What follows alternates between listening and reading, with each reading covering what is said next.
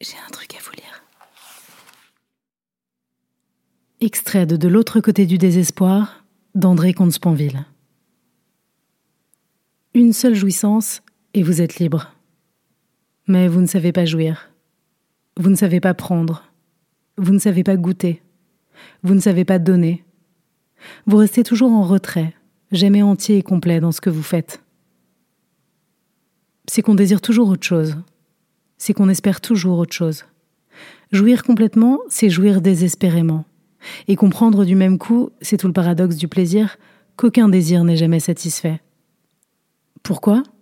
Parce qu'il est infini, ce qui exclut qu'une chose finie puisse le combler. Parce que sa satisfaction dépend de l'extérieur, qui n'a que faire de nos désirs. Parce qu'il voudrait durer quand le plaisir même l'abolit. Parce qu'il désire la permanence quand tout est impermanent. Comment alors le désir pourrait-il être satisfait?